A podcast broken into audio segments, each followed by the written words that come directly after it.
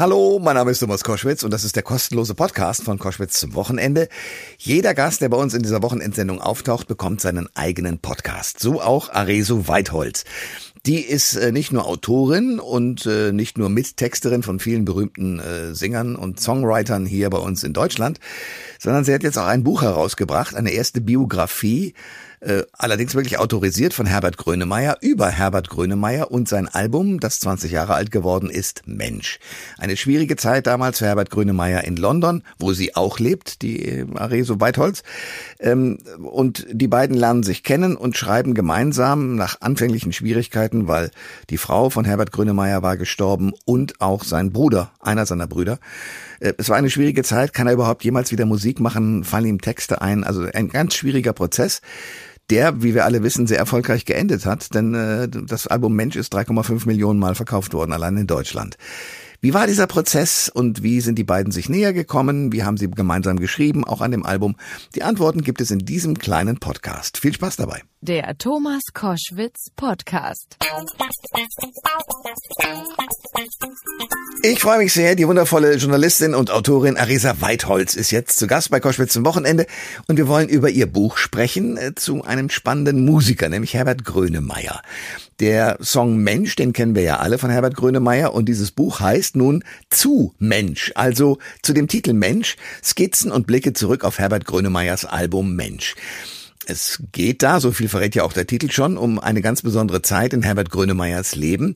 Wir befinden uns äh, zeitlich gesehen Ende der 90er, Anfang der 2000er. Das Album Mensch wird sein erfolgsreichstes Album mit 3,5 äh, Millionen verkaufter Einheiten, sein elftes Studioalbum. Und es ist ein Album, das nach einer sehr traurigen Zeit entstanden ist. Seine Frau Anna war gestorben und einer seiner Brüder. Und jetzt, ähm, Areso Weitholz, äh, erstmal schönen guten Tag. Warum durften Sie denn damals so nah ran an Herbert Grönemeyer? Sie waren ja schon fast so was wie eine Vertrauensperson. Ähm, wir kannten uns. Ähm, und ich war in der Zeit zufällig, habe ich dort auch in London gelebt, als er die Arbeit an der Platte aufgenommen hat. Und äh, so kam das. Okay. Und wie war das? Also ich meine, das war ja eine schwierige Zeit für ihn. Also Sie sind mit ihm im Gespräch gewesen. Möglicherweise haben Sie auch an den Texten mitgefeilt? Ja, wir haben äh, zusammen, also im Grunde genommen ging das damit los, ähm, Sie müssen sich das so vorstellen, äh, man, man redet über Gott und die Welt und trifft sich und trifft sich im Café und irgendwann habe ich ihm mal was gezeigt, was ich geschrieben hatte, weil äh, er einfach auch ein äh, Mensch ist, der sich für Sprache und Worte interessiert und. Literatur und mhm. dann hat er den Spieß umgedreht und mir seine Texte gezeigt, als es soweit war, die äh, Lieder zu betexten. Großartig. Das ist ja eine sehr vertrauensvolle Situation. Ne? Also da sind zwei Menschen, die sehr kreativ beieinander sind und sich da austauschen müssen. Wie, wie haben Sie das empfunden? Das Interessante an London damals oder an dieser Zeit, ne, äh, das war ja so zwischen 2000 2002, da herrschte eine lustige, äh, experimentierfreudige, kraftvolle Aufbruchstimmung habe ich das mal so äh, formuliert für mich. Weil das kann man Leuten kaum erklären. Das ist natürlich eine wahnsinnig anstrengende Stadt gewesen, aber weil man da so befreit war, auch vor, vor den Augen von, von äh, so vielen, ähm, von dem Zuhause und auch von dem, was man da, wer man da war, äh, konnte man da natürlich auch nochmal, und das, das galt auch für mich im Kleinen, ne, äh, konnte ich da nochmal, konnte man da einfach Sachen machen. Man hatte da nicht so, so eine, so eine, so ein, so ein, in Deutschland hieß das oft, also ich weiß noch, als ich nach Deutschland gegangen bin, ähm, wurde ich gefragt, äh, Quatsch, nach London gegangen bin, wurde ich gefragt, äh, schaffst du das denn? Und ich wusste überhaupt gar nicht, was die meinen hm. mit schaffst du das? Ja. Ne? Und, die, und die Antwort war? Äh, äh, ja, ich schaff's, aber. So, ja, was meint ihr eigentlich mit schaffen? Also hm. das Überleben, ja klar, überlebe ich äh, arbeiten, ja klar. Aber ähm, im Endeffekt ist es so, dass ähm, diese, diese Stadt und die Zeit und die Epoche, die ich ja auch in dem Buch beschreibe, das sehr befruchtet hat. Das war ein unglaublich guter Humus für, für, für Hoffnung und Zuversicht. Also hm. um, um einfach einen Aufbruch hinzukriegen und, und äh, da auf dieser Welle mit ein bisschen mitzusurfen. Und Herbert Grönemeyer war zu dem Zeitpunkt ja schon sehr bekannt. Also mit anderen Worten war für den London tatsächlich eine entspanntere Situation, aber auch keine leichte.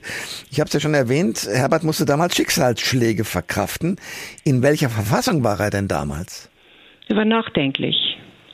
Nachdenklich und aber auch lustig. Also der hatte einfach so, so ein, der hat halt so ein ähm, ja so ein, so ein Grundhumor, ähm, sehr gesellig, hat sehr viel Wert auf auf auch Gemeinschaft gelegt. Also auch das das zum Beispiel man hat oft gemeinsam gegessen, mhm. hat immer sehr darauf äh, geachtet, dass auch jeder irgendwie mit dabei ist, hat sich interessiert, äh, hat manchmal ich weiß das noch, ich habe äh, wir waren verabredet und ich habe im Café auf ihn gewartet und dann musste ich erstmal warten, weil er hat dann noch mit dem ähm, einen Newsagent auf der Straße noch mal eine Runde gequatscht oder dann war da der eine, da wurde da noch erzählt und ich saß dann, ich habe mir immer schon eine Zeitung mitgenommen, weil ich wusste, ich warte.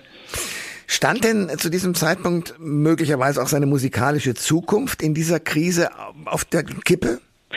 Bei der Recherche, also die Recherche zu dem Buch begann ja damit, dass er gesagt hat, er erinnert sich an nichts. Und dann nach und nach hat sich ja vieles dann doch irgendwie auch in, in, in seinem Kopf, aber auch in den Köpfen meiner Gesprächspartner, äh, kam dann doch wieder zutage. Und er hat ähm, mir gesagt, dass er die Befürchtung hatte, die Musik äh, zu verlieren, weil da kam nichts. Also er hat sich wirklich immer wieder ans Klavier gesetzt und was gespielt, aber das, es, es ging einfach nicht. Es hm. ging nicht. Es, er hat gespielt, aber es war nichts, wo er das Gefühl hat, es kam nichts, wo er das Gefühl hatte, es geht noch, es geht wieder.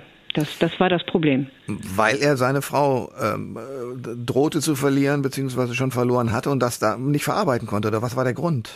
Naja, ähm, Musik ist für ihn ähm, ein Mittel, um äh, ähm, auch äh, aus, aus ganz melancholischen Stimmungen wieder rauszukommen. Mhm. Aber und die setzt auch so eine Lebensfreude frei. Aber wenn die Lebensfreude nicht vor, vorhanden ist, ja. dann äh, kann die ja auch nicht freigesetzt werden. Und das war, glaube ich, oder das ist eben das elementare ähm, Problem gewesen beim bei der Kreativität. Deswegen ist das ja auch so eine interessante Recherche gewesen, weil man im Grunde genommen darüber äh, die ganze Zeit auch mit anderen Beteiligten gesprochen hat, ähm, wie entsteht eigentlich Kreativität und wie ist das, wenn man bei Null anfängt? Also hm. ne, wenn da nichts ist, wie wie kommt man aus dem Stand wieder in Gang. Und wie kommt man wieder in Gang? Ich denke, äh, also lesen Sie mein Buch. ja, aber trotzdem bin ich natürlich neugierig, Nein, ist doch klar. Kommt, man kommt, ich glaube, man kommt in Gang, wenn man einfach äh, weitermacht. Und äh, bei Herbert war es, ähm, sind es Menschen gewesen. Also es, er sagt an einer Stelle, alles beginnt mit einem Klang, alles beginnt mit dem Klang der Stimme von Freunden. Und auch der Titel Mensch war ja, das war ja die erste Single, das war für ihn ähm, ein Weg, Danke zu sagen, sich zu bedanken bei all den Menschen, die in den vier Jahren auch für ihn da waren und die ihm geholfen haben. Ähm, und eine, eine seiner, seiner Bemerkungen ganz am Anfang, als ich angefangen habe mit dem Buch, war, ähm, er möchte, dass es in dem Buch vor Menschen nur so wimmelt. Irgendwann hat er ja dann den Zugang zur Musik wieder gefunden. Haben Sie während des Entstehungsprozesses, den Sie ja begleitet haben, gleich gemerkt, das wird ein großes Album? Nee. Und ich ärgere mich auch wahnsinnig, dass ich damals nicht mehr mitgeschrieben habe. Ich wusste, das ist eine tolle Platte. Mhm. Ich wusste, das ist einfach ganz ungewöhnliche Musik. Ähm, die war auch, auch teilweise, was man da gehört hat, diese unglaublich tollen Streicher, die der Nick Ingman da äh, arrangiert hat in Abbey Road. Also das war auch äh, was ganz Besonderes. Ne? Mhm. Aber ich wusste nicht, dass das, damit konnte keiner rechnen, dass das in Deutschland oder überhaupt in, dass das so ein, eine, ein, ja, es war ja fast schon Gigantismus, ne, ja. ne, was da los war. Ja, ja. Und die erste Single Mensch, äh, Sie haben schon gesagt, ließ ja damals auch wirklich ganz Deutschland aufhorchen. Ja. Ähm, interessanterweise verbinden viele Menschen ähm, das Lied mit der mit der Flutkatastrophe, aber das war ja vorher schon ein Hit. Also das war ja schon, glaube ich, äh, sechs Wochen lief das schon im Radio. Mhm. Bevor das überhaupt, oder vier Wochen, weil ja die Singles damals wurden die immer ein bisschen früher ans Radio verschickt und dann erst wurden sie veröffentlicht. Mhm. Ähm, aber äh, Mensch war ein, ähm, die Leute haben mitgesungen. Die haben die Zeilen mitgesungen und, und dieses Es ist okay, alles auf dem Weg, das war, das hat, hat mitgerissen. Es hat aber auch berührt und jeder hat da verschiedene Theorien, warum. Also für mich ist es aber so, ähm, dass es in allen Liedern in, auf der Platte steckt eben Aufbruch und Freude, aber ohne dabei zu verleugnen, dass es eben auch die Trauer gibt. Und du fehlst. Den Verlust, genau, das meine ich. Also das ist einfach so ein, man hatte nie das Gefühl, das ist einfach nur Heiterteil, sondern das ist einfach so, das war so, beide, beide Enden vom Lineal waren immer auch präsent und man konnte das einfach annehmen. Der Song, Sie haben schon gesagt, lief rauf und runter im Radio. Mhm. Ähm, und ich entnehme Ihren Aussagen, Sie wussten damals nicht, dass es ein Hit wird. Das kann man nicht, das kann man nicht wissen. Also Hits, man, man weiß ja auch, ähm, das hat ja auch immer was mit Timing zu tun und mit Glück. Ja. Es gibt ja unglaublich tolle Lieder oder tolle Bands oder Künstler, die schreiben wahnsinnig tolle Lieder und die bringen die raus und keiner interessiert sich dafür. Und weil es einfach die falsche Zeit ist oder es ist zu spät oder zu früh oder der ist nicht, äh, weißt jung genug oder ne, äh, was auch immer äh, nicht passt. Ähm, ich wäre, wär, ähm, im Nachhinein ist es oft so, dass man äh, sich gerne äh, sagen möchte, man hätte das geahnt, aber das konnte, das kannte, sowas kann man nicht wissen. Sie haben äh, das Buch über die Entstehung der Platte Mensch von Herbert Grönemeyer geschrieben und es ist so zwischen den Genres. Es ist also einerseits ein Guckbuch, aber auch ein Lesebuch, also ein erzählendes Sachbuch, eine Zeitreise. Was alles zeigen Sie denn da drin? Also es gibt ähm, ähm, vom Erzählen her gibt es verschiedene Elemente. Ich habe mit sehr sehr vielen Zeit, äh, also Weggefährten und, und Zeitgenossen gesprochen, die damals dabei waren. Es gibt viele so kleine Mini-Szenen, äh, O-Töne. Es gibt auch Mini-Essays. Ich erkläre ganz viel, aber er, erkläre auch, was ich nicht erklären kann. und man sieht eben, weil wir so wenig Fotos hatten, ähm, selbst als wir dann welche fanden oder jeder ging ja noch mal in den Keller und hat für mich gesucht und ich hatte auch noch welche, ähm, haben haben wir von Anfang an gewusst, wir wollen das illustrieren. Und ich ähm, zeichne ja auch, aber komme da sehr schnell mit meinem Bleistift an Grenzen. Und wir hatten Riesenglück. Katrin Funke ist eine Illustratorin, die hat alles benutzt, was äh, nicht nied- und nagelfest war. Also die, die hat Acrylfarbe, Buntstifte, wir haben Konfetti geschnippelt, äh, mit Metall gearbeitet. Und das Interessante an dem Buch ist eben, da ist nicht eine Seite äh, mit dem iPad hergestellt, es ist alles handgemacht, ähm, es ist alles äh, ganz, ganz liebevoll und man kann eben, ja, man sieht so ein bisschen die Menschen, die da mitgemacht haben, aber auch die, ähm, ja, die Stadt, das Leben, der Zeitgeist, ja, so, das ist cool. Ähm, es ist, das, äh, wenn ich das richtig mitgekriegt habe, es ist das erste von Herbert autorisierte Buch überhaupt. Wie kam es eigentlich dazu? Ähm, Herbert ist ja kein großer Fan von Biografien, das mag der ja nicht. Und ähm, als wir vor einem Jahr oder Mai letztes Jahr darüber gesprochen haben, über Mensch, äh, kam die Idee auf, äh, warum machen wir nicht ein Buch? Äh, und dann hat der Alex Silver, der, der Co-Produzent, gesagt, ja, warum machen wir nicht eine Graphic Novel? Und dann hieß es, ja, Arisu, äh, telefonier doch mal rum. Und dann hatte ich den Salat, weil ich habe relativ schnell rausgefunden, da kommt eine ganze Menge zusammen und habe dann ein paar Wochen und Monate wirklich versucht, eine Graphic Novel daraus zu machen, habe dann aber auch sehr schnell gemerkt, da kommt man ähm, erzählerisch an seine Grenzen. Das ist doch formal sehr äh, beschränkt, auch wenn Graphic Novels natürlich was ganz Schönes sind. Aber ähm, für dieses Buch war es, glaube ich, sehr, sehr wichtig, dass wir da so das Genre komplett aufbrechen und daraus genauso ein Puzzle machen, wie die Platte Mensch ja auch ein Puzzle war. Mhm.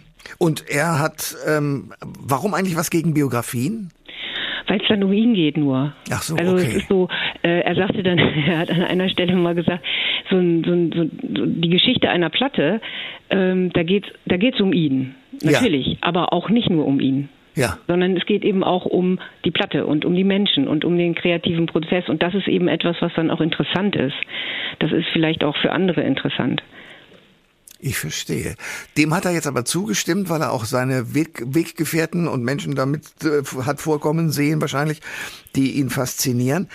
Äh, Sie haben da alles Mögliche reingepackt. Wie entsteht die Musik? Woher kommen die Melodien? Und, und, und. Es gibt im Buch ja auch Interviews mit den Weggefährten, Freunden und Musikerinnen und Musikern, äh, natürlich mit Herbert selbst. Was können denn die Fans und Musikinteressierte daraus ziehen? Ich glaube, ich hoffe, ähm, ich, ich, muss ja, also ich weiß es nicht, also ich hoffe natürlich, dass ähm, ein Produzent oder ein Musiker, der richtig viel Ahnung hat von diesen Plugins und was auch immer da im Studio rumsteht, dass der sich äh, interessiert für die ähm, Epoche damals, die Zeitreise, dass der nochmal ähm, Inspirationen mitnimmt, ähm, aber dass auch Leute, die jetzt ähm, weder Musik machen noch Künstler sind, ähm, über so über so Sätze vielleicht sich freuen, äh, wie die, wenn du denkst, das kann ich, ist es falsch oder weiß er, was er will, er weiß es, wenn er es hört. Oder ich habe ihn an einer Stelle gefragt, woraus besteht ein Mensch? Und das sind alles solche Dinge, hm. die sind, das sind so ähm, kleine Störer in Anführungszeichen, die im Buch drin sind, die aber das Buch deswegen auch immer wieder zu so einem kleinen nachdenklichen mm, Innehalten. Ja, was mache ich? Warum mache ich eigentlich die Sachen, die ich mache und mache ich die mache ich die auch für mich? Und ähm, gibt es gibt es mir Energie oder woher kriege ich überhaupt Kraft für, für mich und das, was ich machen will oder wie kann ich meine Träume wahrmachen? Cool. Das sagt die Journalistin und Schriftstellerin Aresu Weitholz, die das Buch veröffentlicht zu Mensch von Herbert Grönemeyer. Frau Weitholz, danke für das Gespräch. Ich danke Ihnen, Herr Koschwitz. Alle Informationen zur Sendung gibt es online auf thomas-koschwitz.de.